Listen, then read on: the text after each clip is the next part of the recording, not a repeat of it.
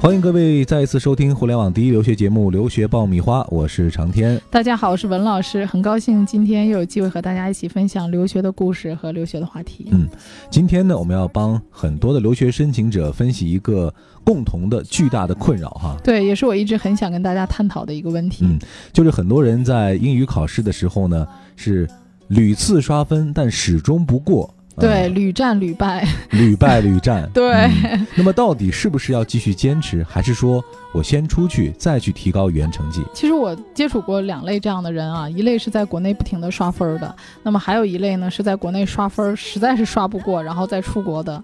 呃，很巧，今天下午联系了一个学生，就是在国内刷了一年的分儿，呃，刷的仍然是在五分左右这种水平线的，最后实在是忍不了了，然后出去读语言。呃，那他出去读语言，我今天问他，我说你读到第几个级别了？他说读到第四个级别了。那他读这四个级别呢，花了五个月的时间。呃，我说你读完四级是不是就应该读专业课了？啊，他说对对对，他说就可以开始读专业课了。哎，我说这个进步的时间比我们在国内快很多呀，啊，因为他在国内已经花了一年多的时间了啊。我说你这个不到半年就过了语言关了，我说你有什么感受呢？他说这个我感觉啊，在国外学语言和在国内学语言差别还是挺大的。呃，他的一个非常大的感受就是，国外的学习和国内的语言考试是两回事儿。啊，国内的这个考试呢，他说我走的时候非常急功近利，我就是想我要考到这个分儿，我觉得考到这个分儿，我到国外学习就没问题了。那实际上我来了这边之后呢，入学的时候有测试，跟我分到一个班的很多人是雅思五点五，还有六分的啊，就是某些人甚至更高，只是小分儿不够的，跟我一起上课啊。他说我就很惊讶啊，这些人分数都比我高，但是学了一段阶段之后呢，我的成绩考得比他们好，哎，所以说。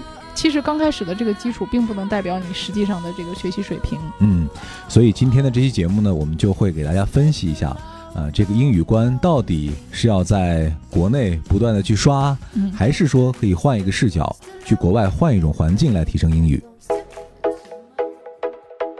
留学爆米花粉丝福利来了！文老师工作室入学申请开始招生，留学咨询从业十四年，帮助数百位申请者成功留学。详情见微信订阅号“留学爆米花”。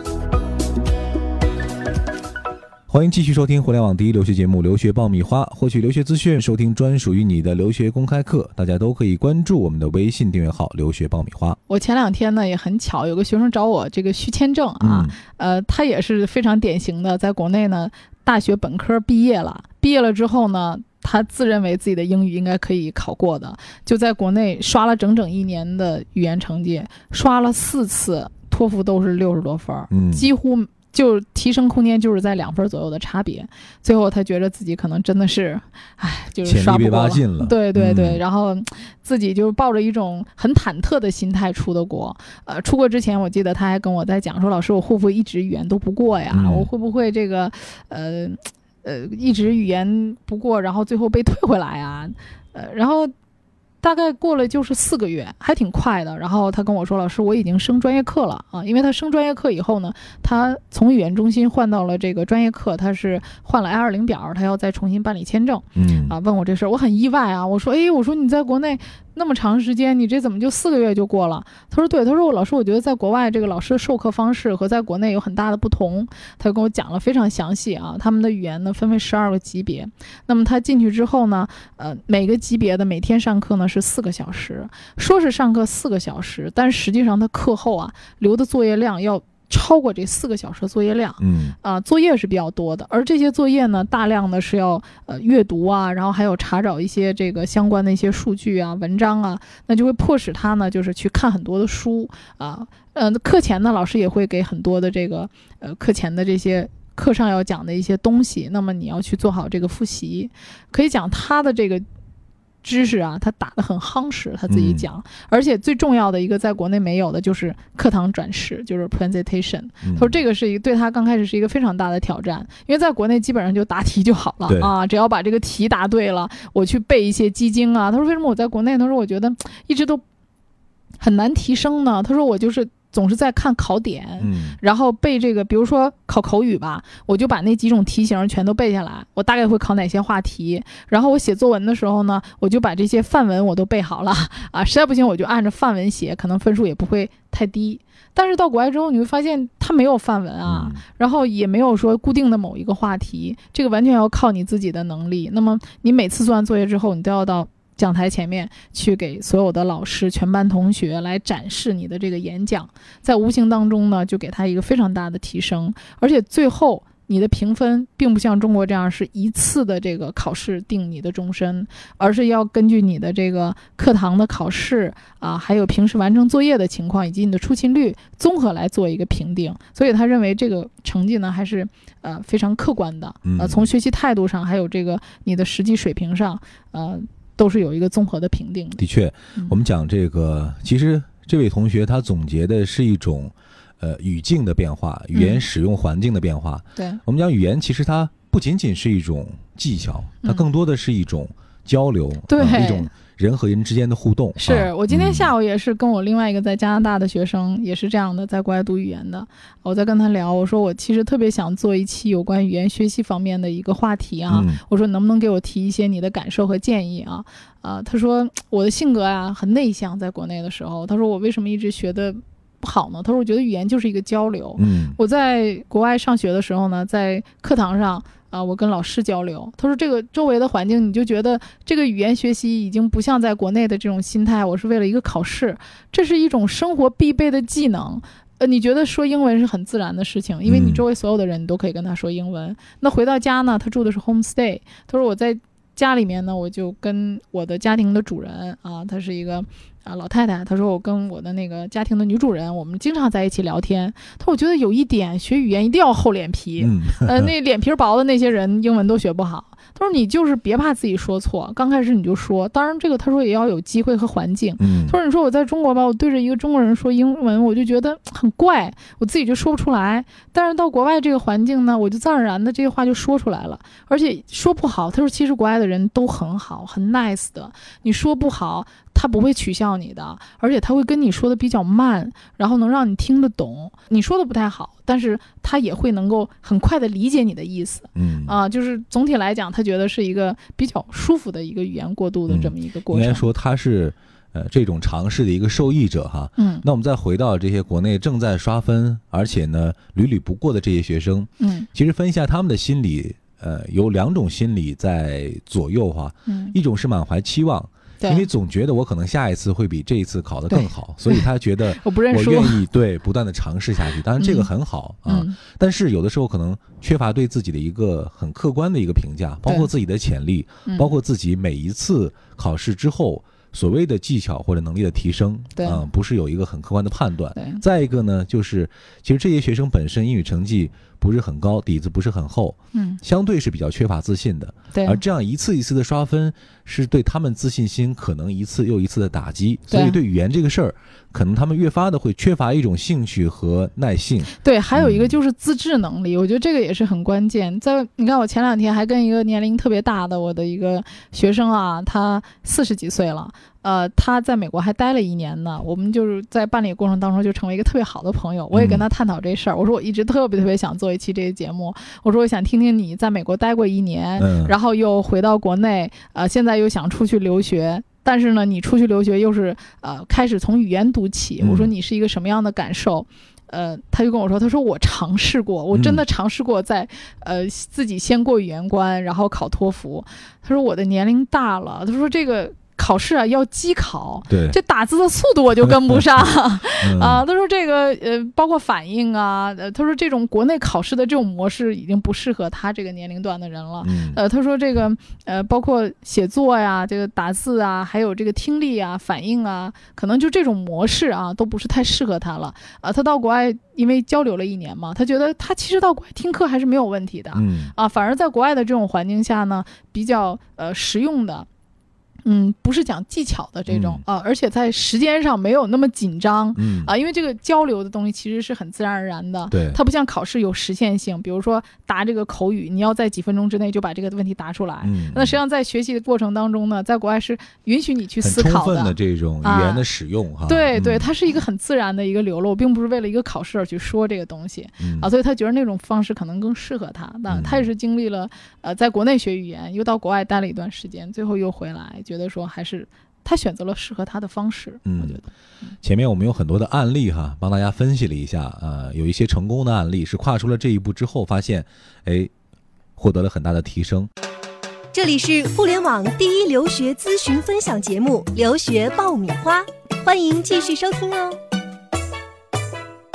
那我们在具体到这个学语言这个事情上，对呃，比如说在国内和国外学，除了语境之外哈，或者在学习方式方面，对。会有什么样的不同？啊帮大家比较一下。对，这个也跟大家讲一个特别有意思的事儿啊！嗯我前两天也是见了一个学生啊、他的经历也是具有一定的代表性。他在国内花了十多万嗯啊、参加语言培训，这个时间也持续了一年多，呃，投入很大。他的经济条件并不是非常好，呃，他是在做这个出国留学的计划之前就想，我先去考考语言，嗯而且一次不过，我再接着考，而且报各种学习班儿。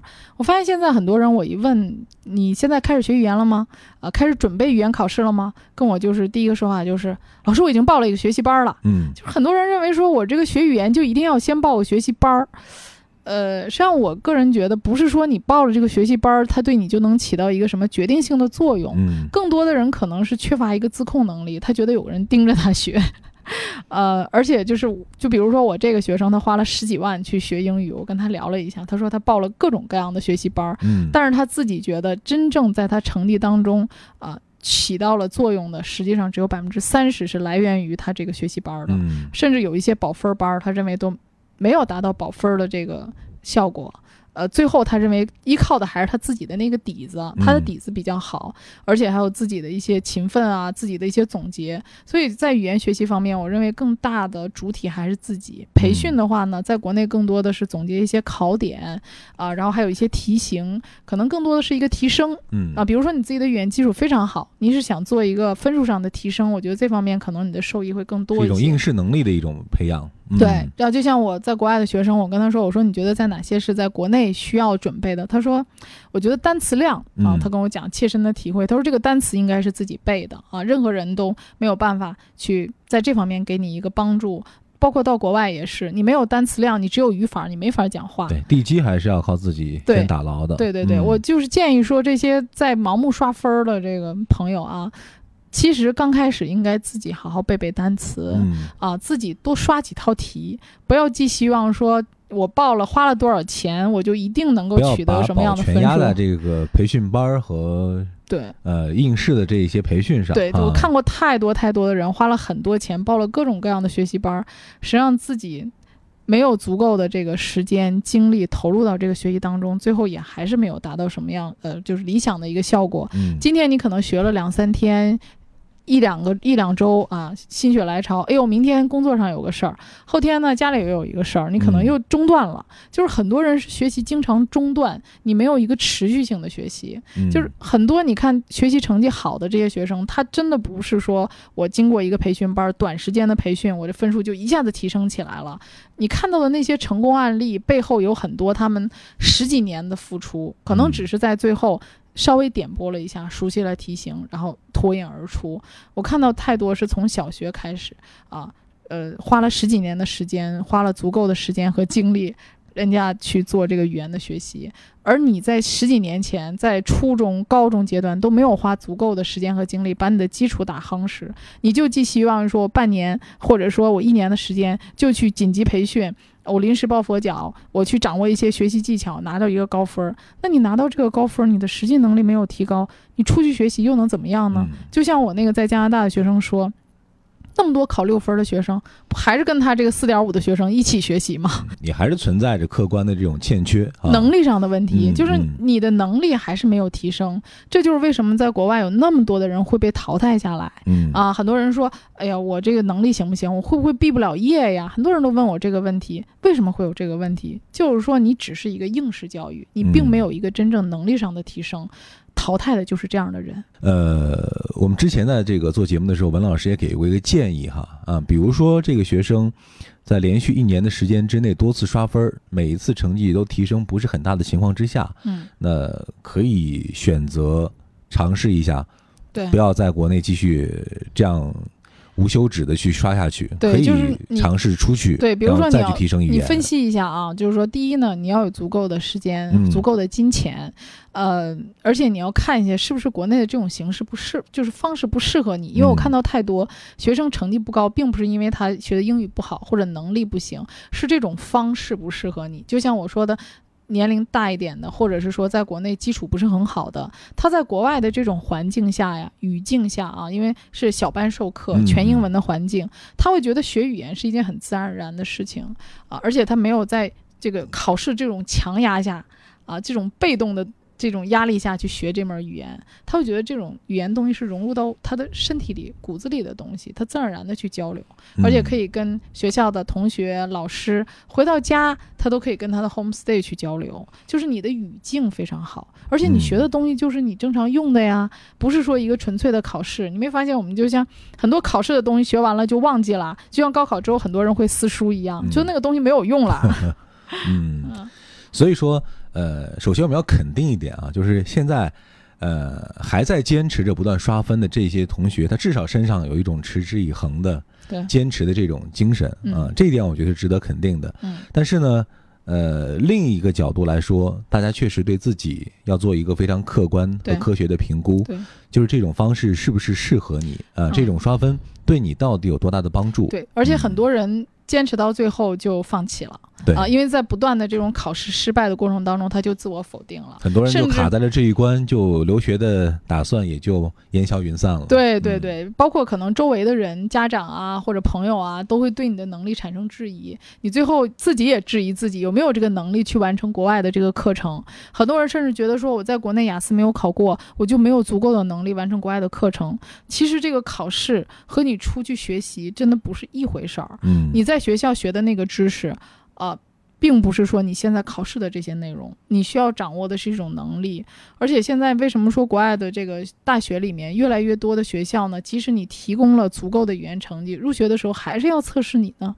就是因为他想知道你的实际水平，就根据我们这个课程和我们的要求啊，你实际的能力到底是什么样的？我并不是要你那个考试成绩，也就是说，你考试考的那个知识点，实际上和大学并没有直接的关系。嗯，所以今天这期节目呢，我们是给大家提了一个建议的方向哈、就是特别针对这一些目前还在辛苦的为英语成绩拼搏的这些学生啊，应该去更加理智的，嗯或者说用呃更多变的这个角度，对啊，去面对这个事情。多给自己一些机会吧，多给自己找几条路。嗯，当然，持之以恒在任何时候都是必须的，因为学语言这个事情本身就是一个需要吃苦、先苦后甜的这么一个过程。嗯、对，希望嗯大家有留学梦想的朋友们别放弃。嗯，好了，那这期节目呢，我们就聊到这儿。